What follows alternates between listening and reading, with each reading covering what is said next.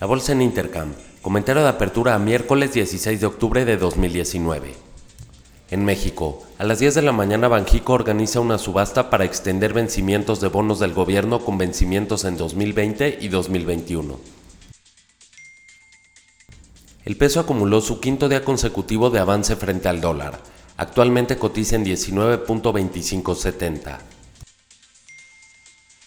Actinver cambia su recomendación en Gentera a desempeño superior desde mantener, con un precio objetivo de 21 pesos por acción.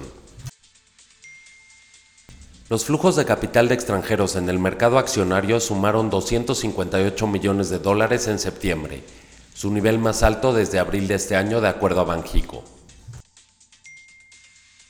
Reportes. América Móvil reportó peor a lo esperado su utilidad neta fue de 13.028 millones de pesos contra 14.349 millones de pesos esperados. Bolsa reportó marginalmente mejor a lo estimado. Su utilidad neta fue de 368 millones de pesos contra 357 millones de pesos esperados. Hoy después del cierre conoceremos el reporte de Hoteles City Express. En Estados Unidos, los futuros están marginalmente abajo en 0.02%, arrastrado por las tensiones en Hong Kong.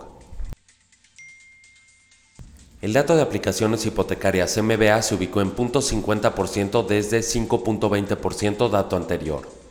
El avance de ventas al menudeo salió peor a lo esperado, ubicándose en menos 0.30% contra 0.30% esperado. A las 9 de la mañana conoceremos el índice de precios a la vivienda NAHB. A las 3 de la tarde los flujos netos del capital del Tesoro Internacional y los flujos totales del capital del Tesoro Internacional.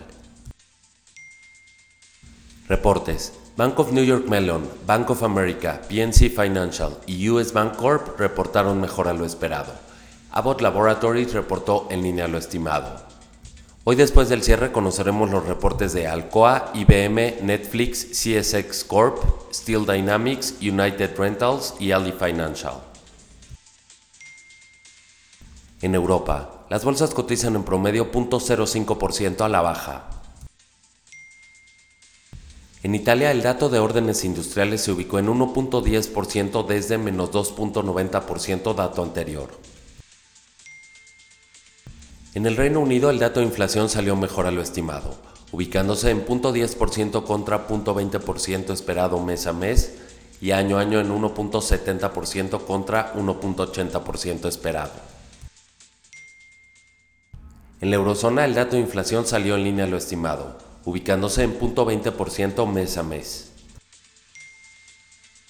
En Asia, el Nikkei cerró arriba 1.20%, Hang Seng arriba 0.61%. La bolsa de Shanghai cerró con un retroceso del 0.41%.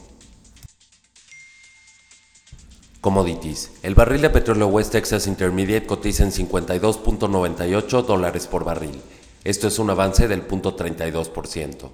La mezcla Brent la alza 0.10%.